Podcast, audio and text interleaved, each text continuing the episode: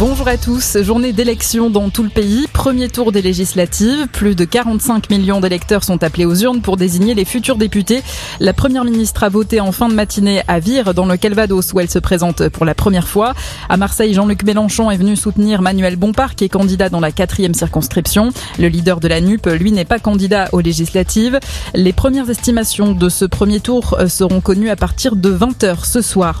Les résultats en Outre-mer, eux, sont déjà tombés. On connaît les affiches du second tour en Guadeloupe, Martinique, Guyane ou encore à Saint-Pierre-et-Miquelon. Notez que dans les territoires ultramarins, le taux de participation reste très faible. Environ un habitant sur quatre est allé voter hier. À La Réunion, le taux de participation s'élève seulement à 12,7% selon les dernières estimations.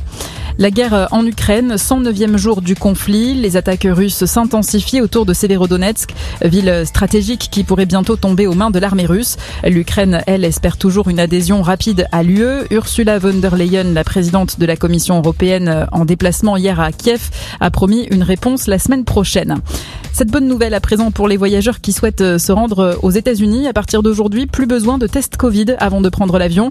La mesure a été levée par le gouvernement américain. Un nouvel allègement des mesures sanitaires alors que le pays enregistre encore plus de 100 000 cas de coronavirus chaque jour. Les États-Unis où des milliers de personnes ont manifesté hier dans les rues aux quatre coins du pays pour demander un meilleur encadrement des armes à feu. Des rassemblements suite aux nombreuses fusillades de ces derniers jours, notamment dans une école du Texas. C'était le 24 mai. Euh, fusillade qui a fait 21 morts, dont 19 enfants. En France, le mercure va monter dans les prochains jours. Grosse chaleur annoncée la semaine prochaine, avec des températures avoisinant les 35 degrés dans la moitié sud, jusqu'à 38 même en fin de semaine dans le sud-ouest et 40 sur le bassin aquitain. Et puis en rugby, suite des barrages de top 14, Bordeaux-Bègle reçoit le Racing 92 à 21h05. Très bonne journée à tous.